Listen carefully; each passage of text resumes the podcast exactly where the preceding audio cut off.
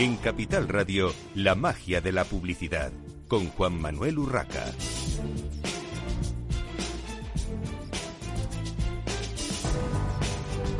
Bienvenidos un viernes más a la magia de la publicidad en Capital Radio. Les habla Juan Manuel Urraca. Hoy tenemos con nosotros a Patricia Suárez, directora de marketing de Midas. Bienvenida, Patricia, a este eh, programa de la magia de la publicidad en Capital Radio. Hola Juan Manuel, buenos días. Eh, encantada de estar, de estar con vosotros hoy por la mañana.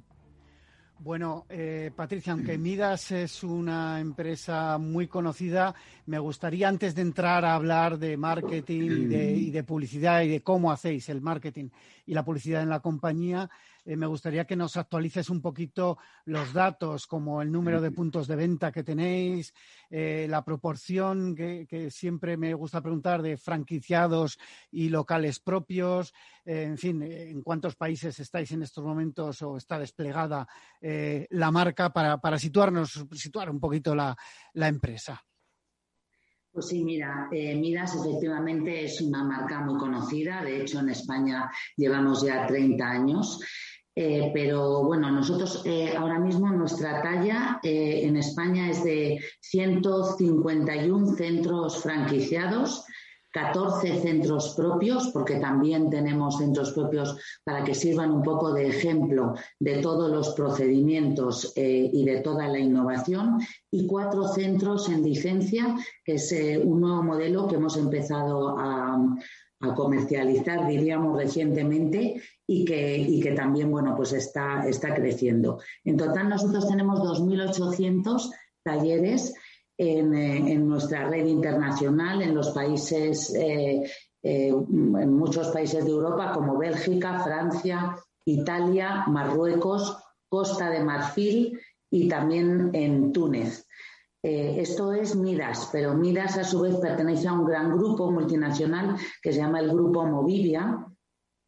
Eh, es un grupo de empresas francesas en torno a la automoción, en al que pertenece también Neurauto, eh, ATU, eh, Auto 5, enseñas eh, que funcionan en otros países, quizá aquí no las conocemos, también hay muchas startups de nuevas movilidades, en fin, es un grupo muy grande en torno a, la automoción.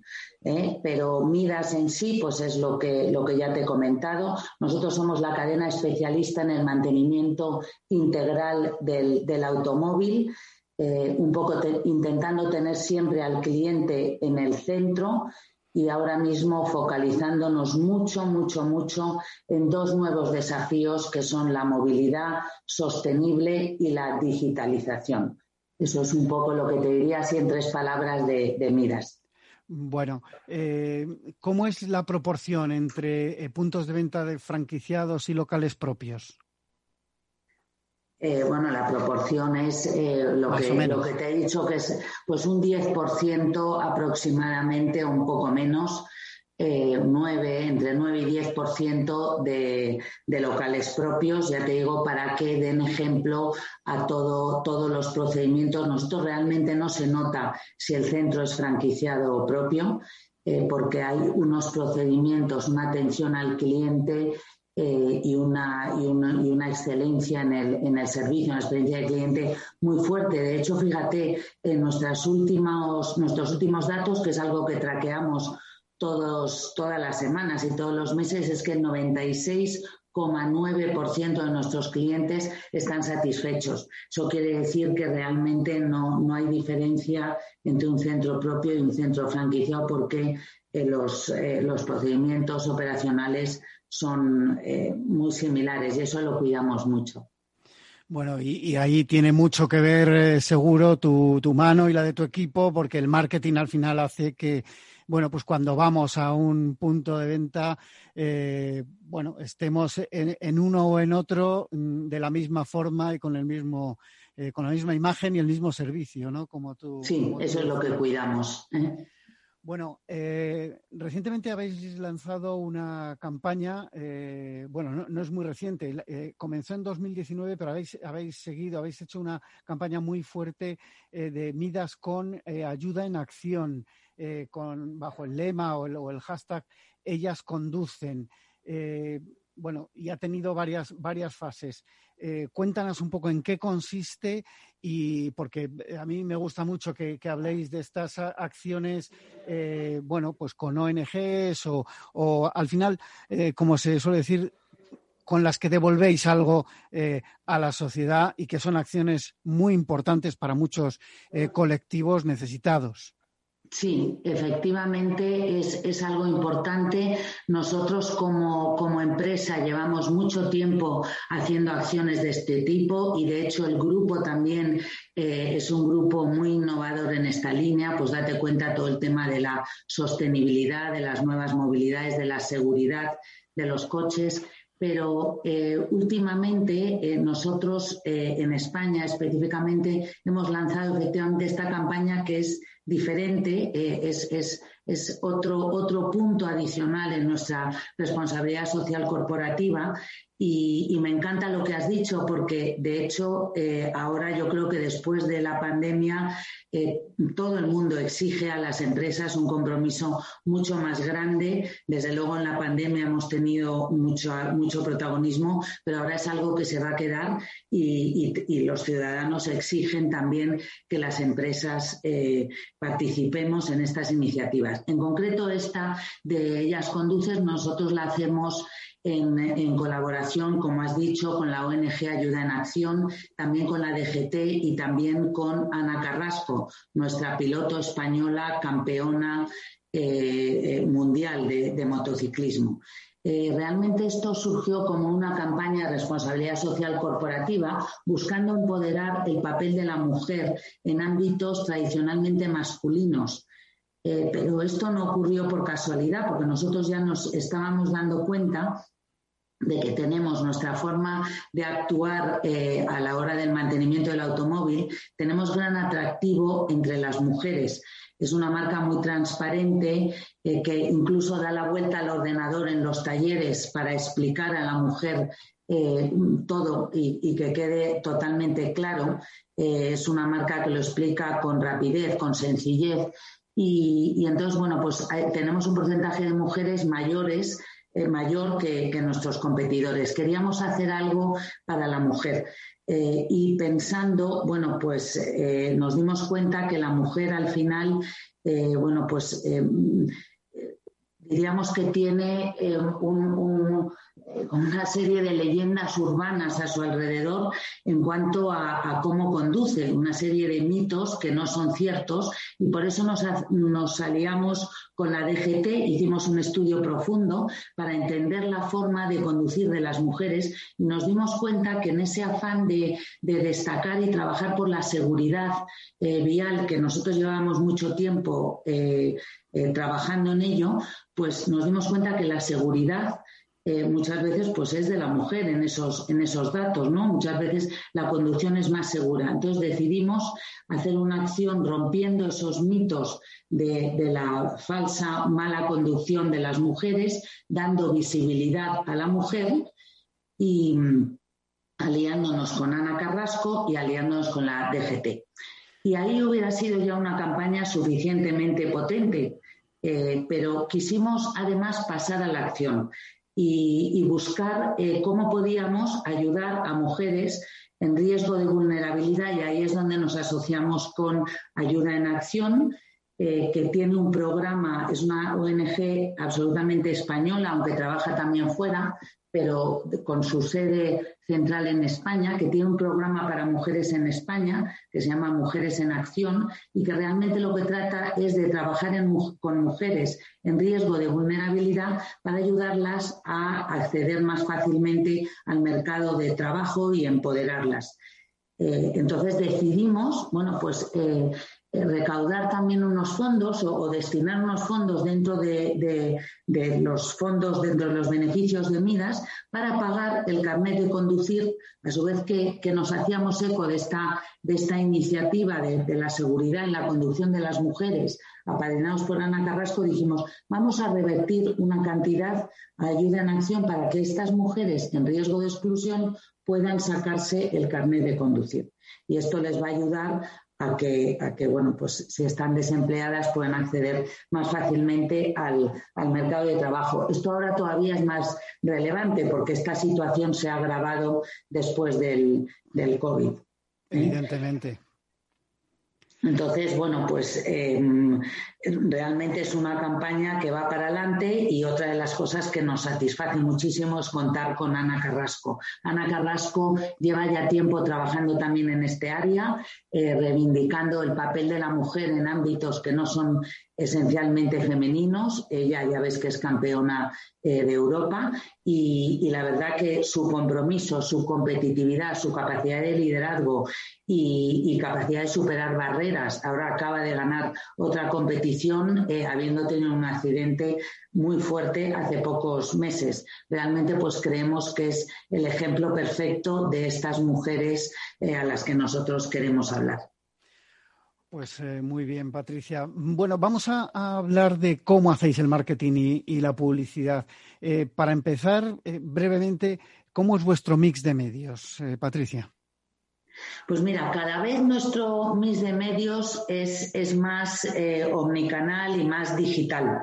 ¿eh? Mm, nos estamos enfocando, yo creo que como todas las empresas, hacia, hacia el digital, eso es un punto, el digital no por sí mismo, sino de una forma, como te digo, en mi canal, es decir, que todo lo que pasa en el digital y en nuestra web automáticamente se refleja en nuestros centros eh, y, la información fluye eh, en, tiempo real. ¿no? Esto es importante eh, pues, eh, para, llevar tracking de todo lo que está ocurriendo y poder actuar. Esto te lo da mucho el digital, el tener información constante, poder testar tus iniciativas e irlas modulando según los resultados. Ese es uno de los puntos que yo destacaría. Eh, otro punto que destacaría es que eh, realmente hoy en día es, muy líquida la, frontera entre comunicación y marketing. Yo creo que todo está unido eh, y al final en, todos, en todo momento estamos contando historias sobre las compañías, por ejemplo, sobre cómo las compañías se, en raíz, echan raíces en, en la sociedad y en y en pues esa responsabilidad social corporativa, por ejemplo, y, bueno, pues al utilizar pues medios como las redes sociales, etcétera, al final estamos uniendo lo que es nuestra comunicación también con la publicidad como, como un todo. Por supuesto que hay unas campañas eh, que nosotros intentamos que sean relevantes dependiendo de lo que el automovilista en cada momento del año eh, tiene que realizar, le apetece o, está pensando. Eh, pero, pero muchísimas veces, bueno, pues hay una, una sinergia muy grande entre lo que comunicamos y, lo que son las campañas en sí. Siempre buscando pues la mejor experiencia de cliente, sobre todo en el digital.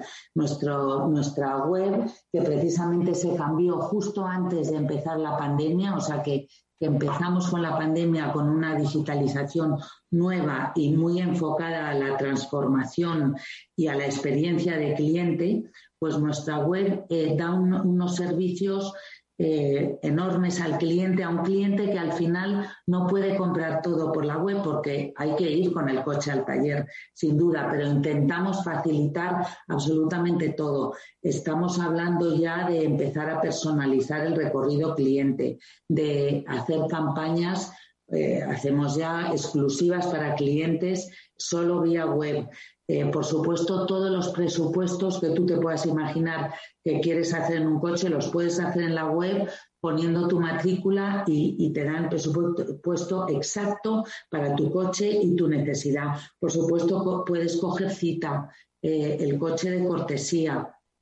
Y luego la experiencia en el taller también es muy digital porque tú puedes dejar el, coche eh, y, prácticamente sin contacto y luego hay toda una comunicación vía email con fotos de todo lo que te ha ocurrido en el coche y, tú vas diciendo, bueno, pues esto sí, háganmelo, esto no y, bueno, pues es casi como si estuvieras en el, en el taller. Entonces es muy, muy digital, ya te digo, con medios propios como es la web, como puede ser las redes sociales como puede ser un blog que tenemos y también medios pagados.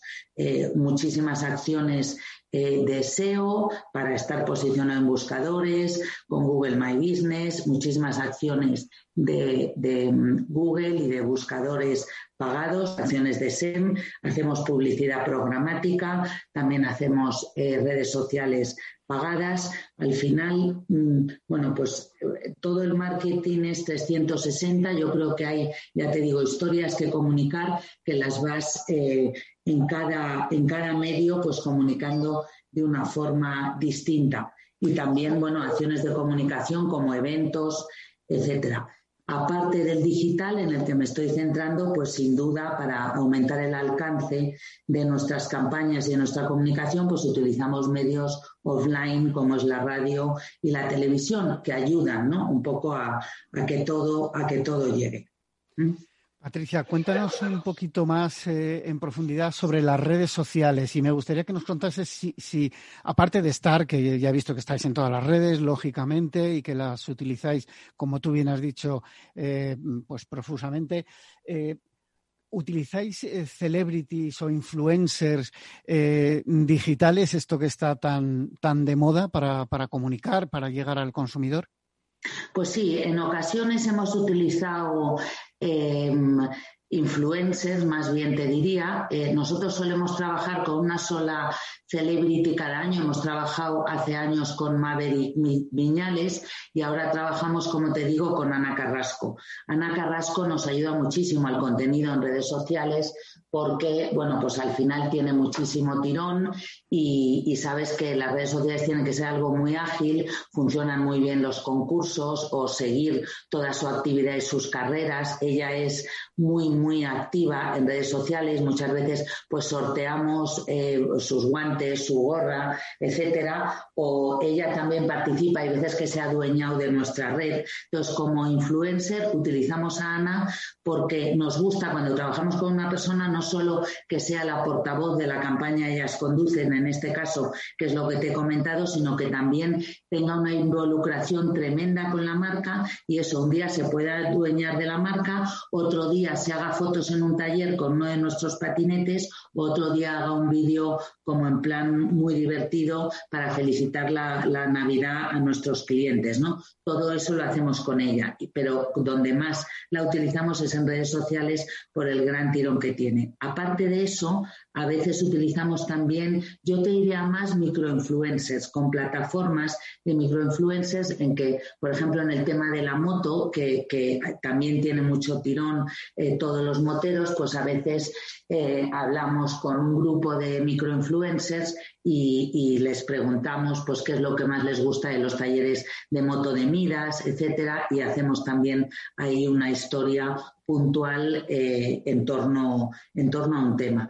Y luego hay otro tema, ya que me preguntas de redes sociales, que nosotros hablamos mucho porque creemos que también tiene tirón en redes sociales, que es otro tema que también nosotros pusimos en marcha en 2020, que es Miras City. Eh, y además justo lo, lo, íbamos a lanzar antes de la pandemia, lo tuvimos que lanzar en junio, cuando ya eh, volvimos a, salir de nuestras casas. Eh, es, un nuevo prototipo de, de, taller, es el taller del futuro, un taller enfocado a nuevas movilidades y no solo a reparación, sino también a venta y alquiler de todo tipo de nuevas movilidades, además de, de los motores de combustión tradicionales. Entonces, este taller que tiene una imagen absolutamente nueva, es la nueva imagen de Miras, pero todavía va más allá y, va muy enfocado al cliente y es, es, muy divertido y tiene muchos ángulos para hablar de él, pues también es un tema que trabajamos mucho en redes sociales en torno a la movilidad y la sostenibilidad. Patricia, estamos hablando mucho del marketing, de digital, todo esto de las redes sociales y de Ana Carrasco como influencer, como, bueno, pues celebrity que, ha empujado la marca, pero al final todo se concreta eh, en un punto de venta al que el conductor va o vamos con nuestro vehículo y, nos tienen que atender, tiene su imagen de marca. Eh, ¿Cómo se ha gestionado la imagen de marca y, y cómo se ha hecho sobre todo eh, digamos, todo lo que es la promoción en el punto de venta en esta época tan complicada que hemos pasado. Ya no quiero ni pensar los meses de marzo, abril, mayo del año pasado con, con puntos cerrados, a pesar de que vuestro gremio era considerado, lógicamente, de primera necesidad porque, bueno, si alguien tenía que desplazarse o hay que reparar una ambulancia, por decir algo, pues a algún sitio tiene que ir, ¿no? Lógicamente. Pero ¿cómo habéis gestionado eh, todo esto? Te voy a pedir brevedad porque se nos va acabando el tiempo. Vale, pues mira, eh, sí, nosotros, eh, bueno, fue un reto para todos, obviamente, aunque éramos de primera necesidad, tuvimos que cerrar pues la mayoría de los puntos, pero te destacaría dos cosas, o tres. Eh, primero, haciendo encuestas después de, la pandemia, realmente lo hemos gestionado con comunicación y la gente, tanto nuestros franquiciados como nuestros medios, eh, centros propios, eh, se han sentido muy bien informados y muy involucrados en, sacar el negocio adelante, aunque estuviéramos cerrados y en prepararnos para la salida. Punto uno, yo creo que la comunicación hay que destacarla y ha jugado un papel importante y todo el mundo está satisfecho con ella. Punto dos ha sido intentar ayudar a la sociedad. Entonces, al final, aunque los talleres la mayoría estaban cerrados, hemos eh, puesto en marcha un servicio de urgencia para sanitarios, policías, etcétera, en el que íbamos eh, puntualmente abriendo talleres donde estas personas que sí que estaban trabajando nos necesitaban.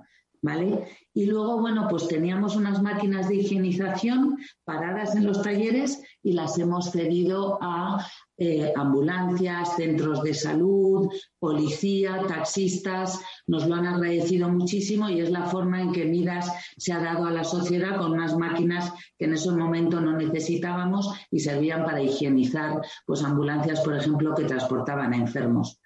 Esos son los tres puntos en los que te lo resumiría. Bueno, eh, una pregunta muy, muy rápida. Publicidad local, nacional, internacional. ¿Dónde nacen las campañas de, de marca? En 30 segundos, Patricia, que nos vamos. Pues nacen en España. Eh, por la relevancia local que es muy importante. A mí me encanta que esto sea así porque nos, ayuda a trabajar muy eh, de cerca en el país.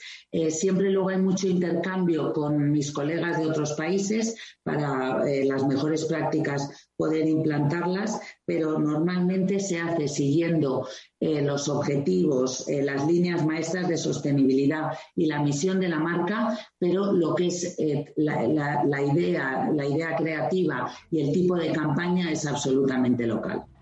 Bueno, Patricia, eh, Patricia, eh, perdón, hemos tenido a Patricia Suárez, directora de marketing de, de Midas. Se nos ha acabado el tiempo. Eh, muchísimas gracias por estar hoy en el programa. Nosotros nos vamos a una breve pausa para la publicidad y continuamos. Gracias a ti, un placer. Gracias.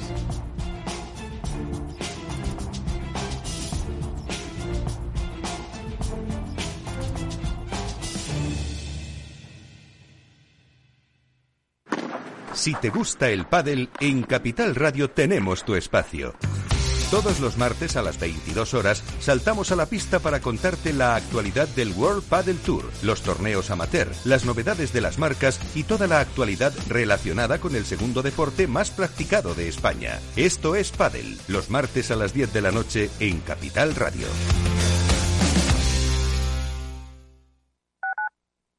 Capital Radio Madrid 105.7. Capital Radio existe para ayudar a las personas a formarse y conocer la verdad de la economía. Los valores que Capital Radio defiende son la verdad, la libertad y la responsabilidad. Capital Radio es una empresa independiente que no se identifica con ideologías políticas. Capital Radio está aquí para ayudar a las empresas a comunicar cómo crean valor. Capital Radio apuesta por empresas sostenibles, transparentes y comprometidas con la sociedad. ¿Y tú? ¿También quieres trabajar por un mundo mejor? Aquí tienes tu sintonía. Capital Radio, con la gente que aporta y no se aparta.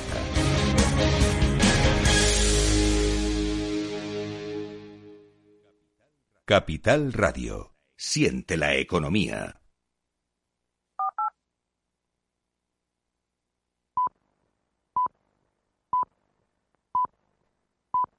La magia de la publicidad con Juan Manuel Urraca.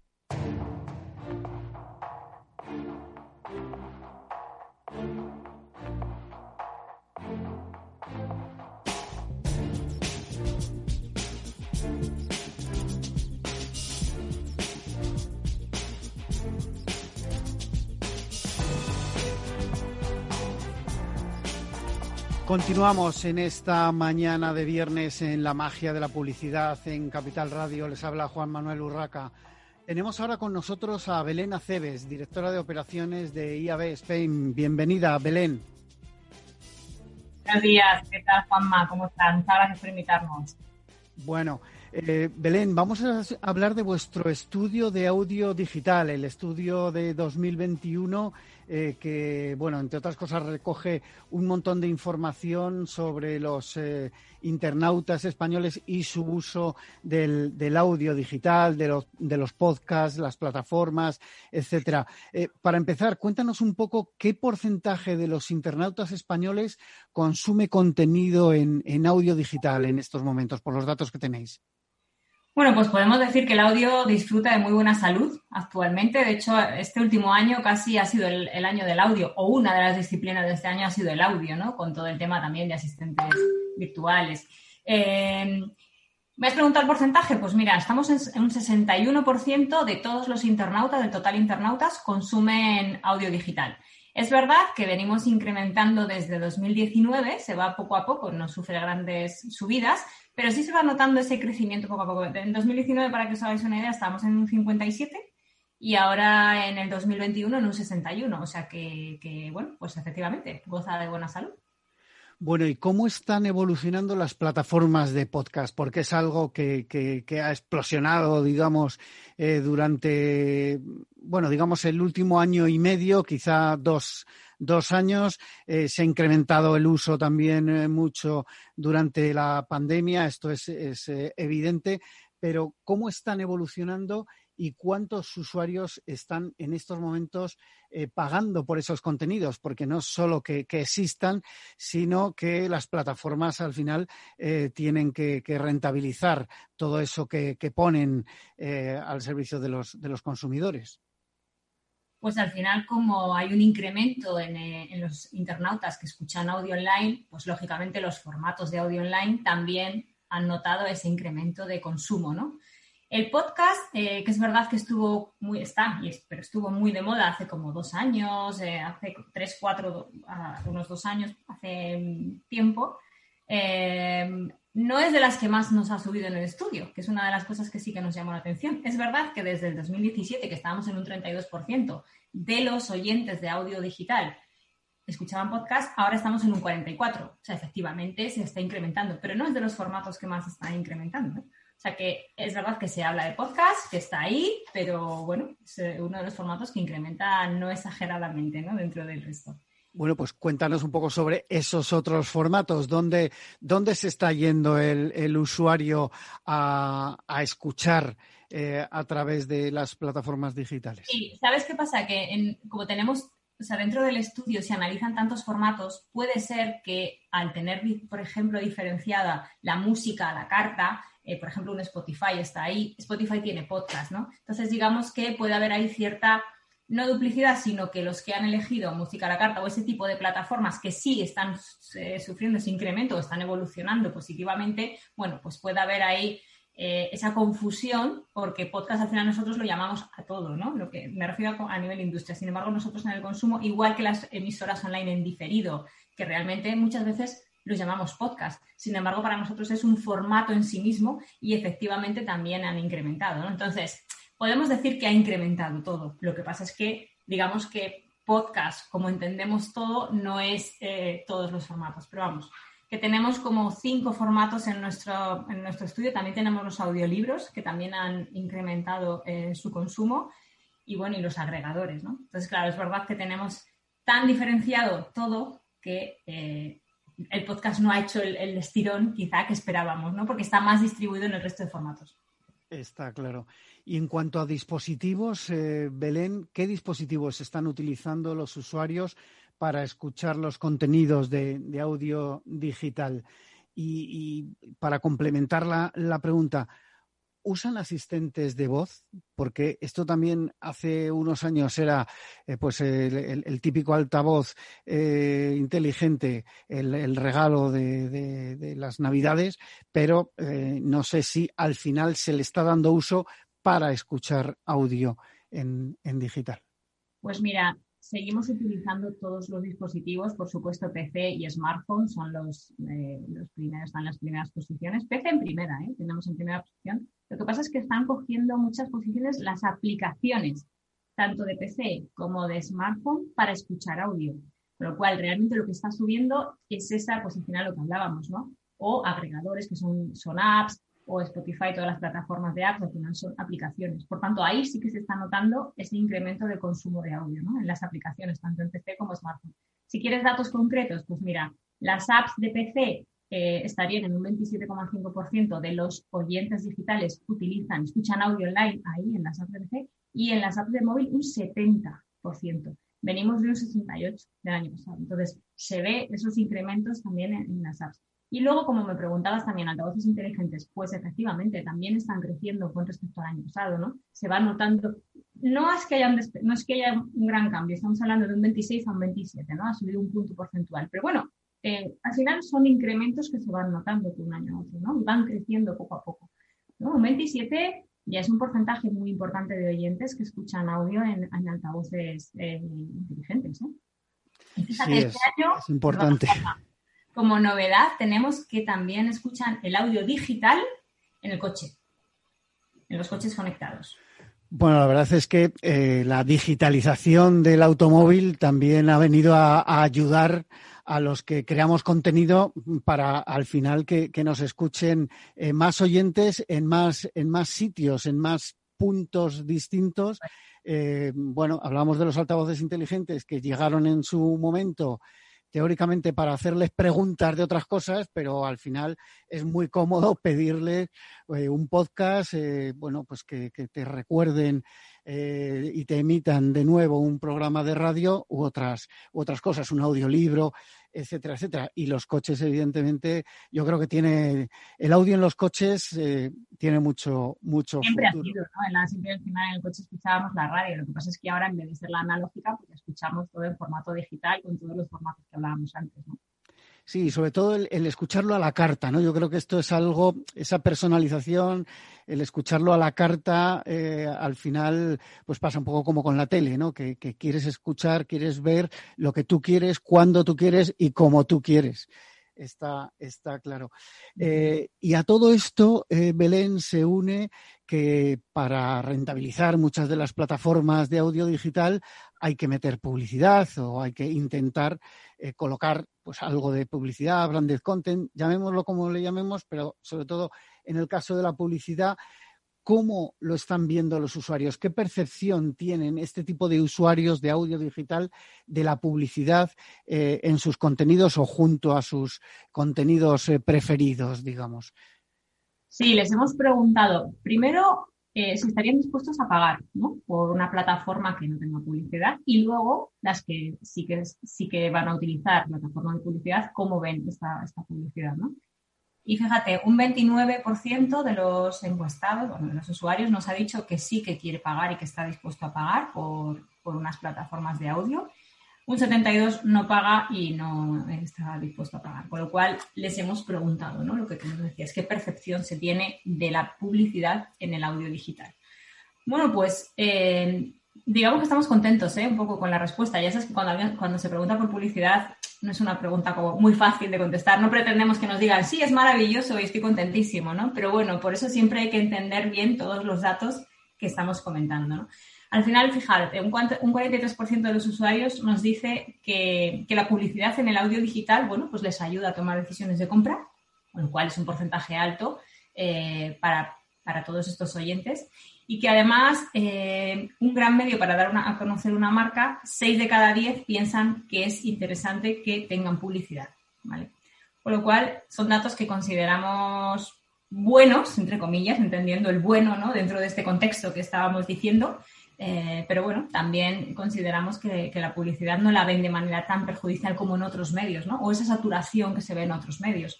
Y un 57 nos dice que la publicidad en, este medio digital, en el audio digital, le ayuda a obtener información pues de productos, servicios, marcas en general. O sea que luego, claro, hay otro que le molesta y considera que hay mucha publicidad, pero digamos que este año hemos mejorado un poquito ese concepto de publicidad en audio digital.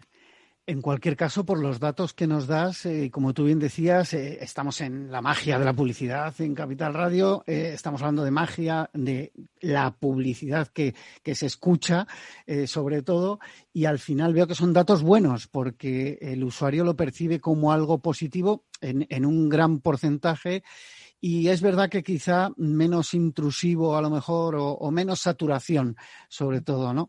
Que en otros que en otros medios en los que, bueno, pues estamos eh, a veces un poco más cansados del impacto eh, tan grande que, supone la publicidad. Y eh, por último, para, ir terminando con este tema, Belén, ¿cómo ha cambiado el uso del podcast en los profesionales del negocio digital? Sí, aquí al final nosotros le preguntamos a los profesionales cómo van a evolucionar su inversión o su planificación en los formatos y es verdad que aquí eh, les hablamos como muy en genérico, no les damos ese detalle de formatos que te comentaba anteriormente y sí les preguntábamos por, podcast, ¿no? Entonces, bueno, en general les preguntamos por audio digital y nos dicen que, que es el, el mayor incremento de audio digital lo van a dar en el 84% de los profesionales. O sea, el 84% de los profesionales consideran que van a seguir invirtiendo en audio digital, ¿vale? Y, em, y el dato de podcast, considera que es el formato que más va a invertir. Dentro de ese 84, podcast es el formato que más va a invertir. Ya, ya era el año pasado con un 53,9 y este año sigue siendo el formato donde los profesionales van a invertir con un 60,8. En segundo lugar está todo el tema de plataformas, de música a la carta, con un 57.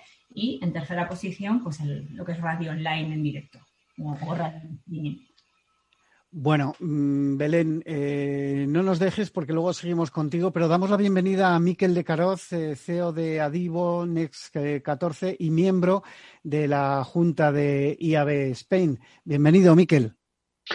Buenos días, Juan Manuel. Muchas gracias. Hola, Belén. ¿Qué tal, Miquel? Contigo, Miquel, queríamos hablar del posicionamiento de IAB Spain sobre eh, el anuncio de, Google Ads. Eh, la privacidad es una de las cuestiones clave para todos los actores de la industria publicitaria. Eh, a los que representan IAB, evidentemente, España, Europa y, el resto de los IAB nacionales. Eh, a raíz del anuncio realizado por Google eh, sobre el Google Ads y tal como ha publicado IAB Europa, se entablará un diálogo público en los próximos días para abordar el impacto de este anuncio. Eh, a ver, explícanoslo para que lo entendamos todos, cuál es la posición de IAB al respecto y, bueno, y qué opinas eh, tú también como experto del tema. Mira, yo te diría para empezar, tenemos, tenemos muchos anuncios, tantos como que ayer mismo hubo otra, otro anuncio, iba a decir cataclismo, ¿no? otro, otro cambio eh, importante, ¿no? que básicamente lo que se ha venido a decir en el último anuncio de Google es que eh, la eliminación de las cookies de tercera parte del navegador Chrome eh, será a finales, calculan a finales del 2023. El primer plazo que se había dado era a principios del 2022, que es sobre el cual estábamos, el marco sobre el cual estábamos todos trabajando, pero debido, entre otras cosas, a, yo creo, pues la movilización de la industria, el diálogo que se ha establecido con Google y además de eh, los acuerdos que el propio Google ha alcanzado con la autoridad de competencia británica, con la autoridad de competencia francesa, eh, con y una serie de, investigaciones que se están llevando a cabo, pues yo creo que Google ha tenido, ha tenido mucha sensatez a la hora de plantear un plazo. ¿no? Un poco por recapitular, posición de IAB es, eh, primera, que, estamos totalmente alineados con Google en que la privacidad es importante. yo creo que esto es algo eh, que todos estamos de acuerdo. La privacidad es una, un derecho de los usuarios. Eh, los usuarios tienen derecho, primero, a decidir quién y qué datos personales pueden utilizar eh, dentro del ecosistema publicitario, eh, del ecosistema digital. Hay que tener en cuenta que una, gran, una parte de esos datos personales que, se, que son absolutamente anónimos en algunos casos o seudónimos en muchos casos, son el fundamento para un modelo de negocio que estamos, con el que todos más o menos estamos cómodos. Tanto los eh, editores, eh, los, publishers, las páginas web, como los usuarios, les parece un trato um, favorable y un trato interesante, un trato interesante el acceso a un contenido de calidad gratuito a cambio de un modelo financiado por publicidad. Y esa publicidad, lógicamente, es más eficiente para el publisher cuando tiene ciertos datos que el usuario ha otorgado para poder monetizar, para poder generar esa publicidad un poquito más segmentada. Es decir, que no tengamos que disparar como en televisión ametralladora a todo lo que se mueva, sino que podamos hacer cierto seguimiento de los intereses o de, los, o de las intenciones de los usuarios. Entonces, esto es, esto es muy importante. Lo que pasa es que, bueno, pues en los últimos años ha habido una, una cruzada contra, con, a favor de la privacidad y sobre la cual se ha puesto el, objetivo o el foco en las cookies de tercera parte, que son esas cookies que se nos dejan por, cuando entramos en una página web, en un dominio, pero que esa, pues, la, cookie nos la deja en nuestro navegador una tercera eh, plataforma o un tercer dominio, ¿de acuerdo? Y con eso, pues nos permite les permite identificarnos con un número absolutamente anónimo, pseudonónimo, y les permite seguir un poco por la web las, cuestiones que nos gustan, ¿eh? los temas que nos gustan, lo que estamos visitando. Entonces, en esta primera cuestión es privacidad, sí, eh, hay, que, desarrollar y para eso tenemos un marco eh, regulatorio estupendo. En Europa tenemos, somos, pioneros eh, a nivel mundial y posiblemente tenemos la regulación más avanzada en derechos de los usuarios sobre la privacidad, que es la RGPD, el Reglamento General de Protección de Datos. Entonces, a partir de ahí se, han derivado o se han desarrollado una serie de soluciones como son lo que se llaman los CMPs, Consent Management Platforms, que para quitar eh, eh, tanto anglicismo y, este, acrónimos, son estos módulos que saltan cuando entramos por primera vez a una página web, que básicamente lo que nos viene a decir es dame tu consentimiento para poder utilizar eh, una serie de identificadores o una serie de, variables para identificarte o para tener cierta información tuya, que son tus datos personales. Y esa es la base, como digo, para que una página web que entramos, un medio de comunicación al que accedemos regularmente, pueda financiar la generación de un contenido de calidad al cual accedemos gratuitamente a través de una publicidad que cuanta más información podamos darle, que insisto, es anónima, mejor podrá eh, monetizar. ¿Qué es lo que ha hecho Google? Google lo que ha decidido eh, a finales del 2019, perdón, a principios del 2020, en enero del 2020, es que estas cookies de tercera parte iban a ser eliminadas del navegador Chrome. Es decir, no se podrían utilizar por parte de ningún actor del ecosistema publicitario digital como fundamento para poder hacer ese seguimiento y esa, segmentación de la publicidad. Claro, esto fue un, auténtico mazazo a la publicidad digital porque, eh, como digo, las cookies de tercera parte son el pilar fundamental en el que se basa esta capacidad de monetización entre, páginas web. Claro, una página web como Facebook, si lo ponemos como ejemplo, no necesita cookies de tercera parte.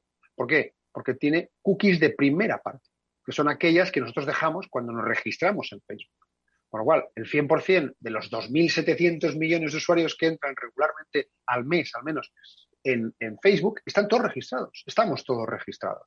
Entonces, eh, Google no necesita esas cookies de tercera parte porque ya tienen desde primera. ¿Qué le pasa a un medio de comunicación tradicional? Que el porcentaje de tráfico que del cual dispone de datos de first party cookie, esa cookie de primera parte, es menos de un 6%, un 7%. Con lo cual, el otro noventa y tantos por ciento de los usuarios que entran regularmente en un medio de comunicación de los que hay, de los principales que hay en España, este medio necesita de las cookies de tercera parte para poder generar unos ingresos publicitarios al mismo nivel que puede generar con esa cookie de primera parte. Entonces, claro, se abrió una carrera en enero del 2020 porque, según declaraciones de Google, en dos años, es decir, en enero del 2022, se eliminarían eh, esas cookies de tercera parte o dejar una puerta abierta a cuando existiera unas alternativas viables a las cookies de tercera parte. Nos hemos dado cuenta, en paralelo, perdón, en paralelo, Google ha desarrollado una serie de soluciones, que es lo que ellos han llamado la iniciativa Privacy Sandbox. Dentro de Privacy Sandbox hay una serie de iniciativas que vienen a suplir todas las cuestiones relacionadas con la segmentación de publicidad, la medición de publicidad o el traqueo de usuarios, sin utilización de cookies de tercera parte. Entonces, mm, el anuncio mm, fue un poco cataclismo, como decimos. Ahí se inició una carrera por parte de muchas empresas privadas o asociaciones como la nuestra, como IAVE España, para la, el desarrollo de soluciones alternativas. Entonces se han desarrollado muchísimas soluciones. ¿Qué tenemos en el mercado? Como digo, tenemos el Privacy Sandbox, que es una serie de soluciones, iniciativas, que todavía hay bastantes de ellas por desarrollar, hay alguna más desarrollada.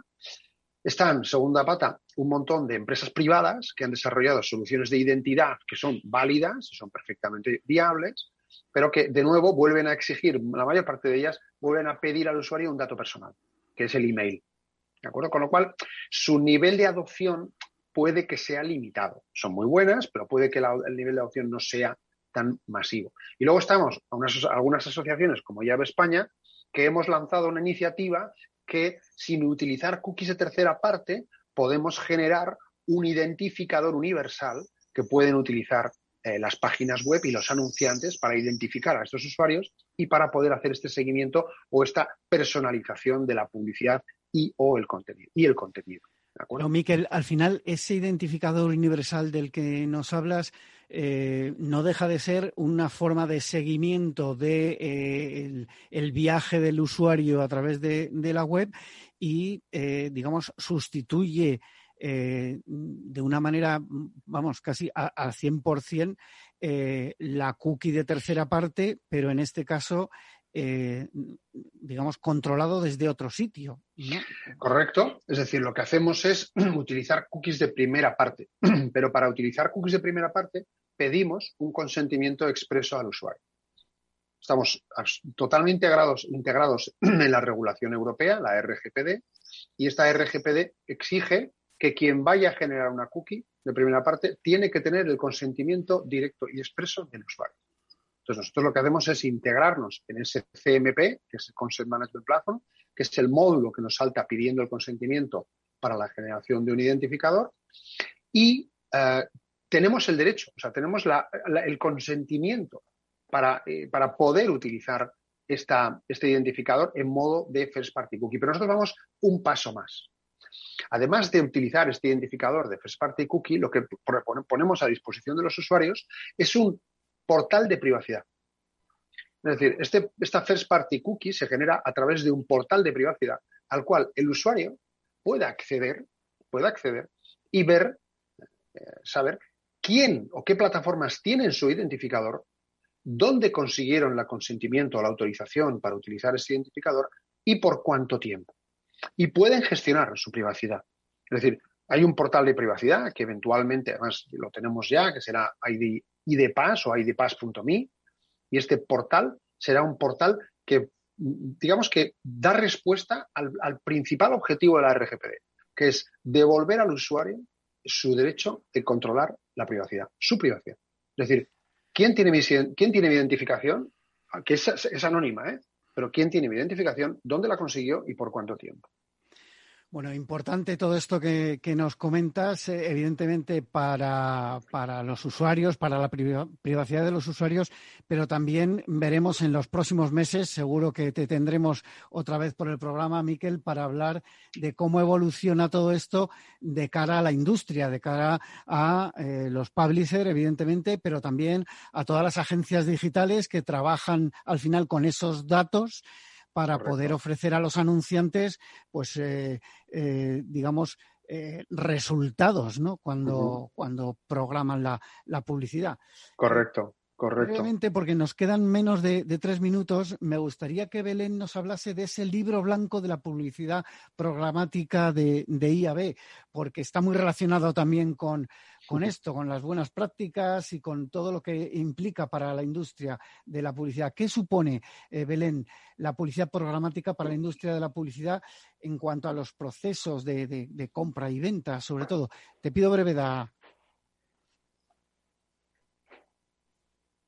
Perdona que estaba en mute. Me vas a perdonar, le voy a dejar a Miker que conteste, que es el coordinador del curso de programática, ya que le tengo aquí, y él es el que realmente, eh, bueno, valora y coordina todo el tema de programática. O sea que, Miquel, te doy... Pues, Miquel, todo tuyo, pero menos de dos minutos.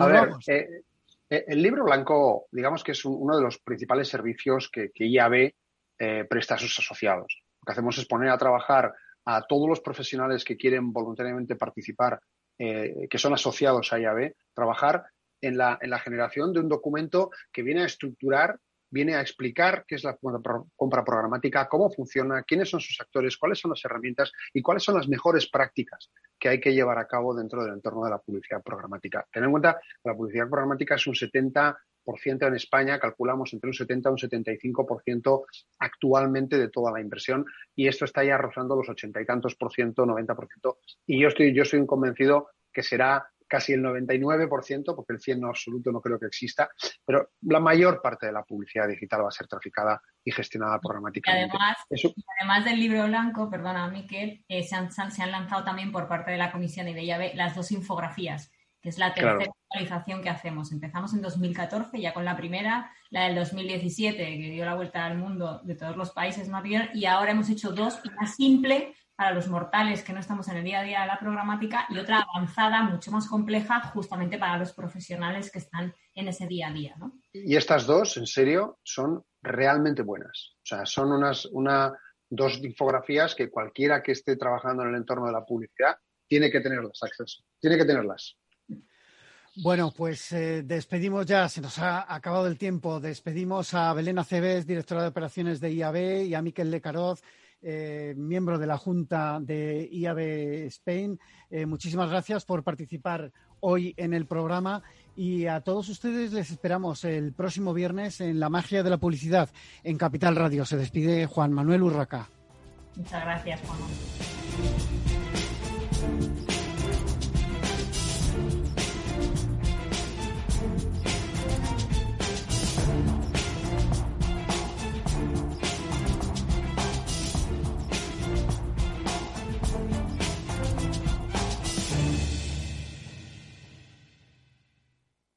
Amaneces antes que el sol y conviertes la vida en nueva vida. Y alimentas el futuro de los tuyos. Te proteges de enfermedades. No te rindes ante las adversidades. Y cada día empiezas de nuevo. Eres de una naturaleza especial. Por eso hay un seguro especial para ti. Agroseguro. Más que un seguro. Información, análisis, previsiones, recomendaciones, todo lo que necesitas saber para tomar tus decisiones de inversión en Mercado Abierto, de 4 a 7 de la tarde con Rocío Arbiza, Capital Radio.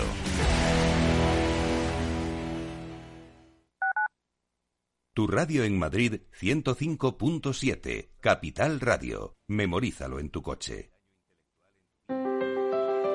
Si te gusta la cocina gallega de siempre, en el Mesón Gallego 1 y el Mesón Gallego 2 encontrarás los mejores pescados y mariscos de las costas junto a recetas de la Galicia interior, además de las carnes de Sanabria y los mejores embutidos de Zamora y nuestra terraza. Te esperamos en la calle Muller 35, teléfono 91 579 3623 y en la Plaza de la Remonta 13, teléfono 91 579 0769. Una recomendación del programa gastronómico Mesa y Descanso. Gráficas Naciones. Más de 50 años de experiencia en el sector de las artes gráficas. Apostamos por la última tecnología tanto en impresión offset como en digital y gran formato. Realizamos todo tipo de impresión. Tarjetas de visita, folletos, libros, vinilos, decoración y montaje de stands. Más información en el 91 629 2145 o en gráficasnaciones.es. Disfruta de la mejor cocina gallega en Montes de Galicia. Todo un clásico moderno en el barrio de Salamanca. Disfruta de la variada dieta atlántica, de las mejores carnes y pescados tratados con respeto y transparencia y regados con una de las mejores bodegas de la zona. En grupo, en familia o en pareja, Montes de Galicia te ofrece el espacio perfecto en cada ocasión. Todos los viernes a la una de la tarde en Capital Radio tienes una cita con Humanos en la Oficina, el programa de radio más divertido y de mayor influencia en el mundo del capital humano, donde las empresas y organizaciones dan voz al talento que trabaja día a día en la oficina. Un formato pionero creado por el galardonado speaker internacional Miguel Ángel Pérez Laguna.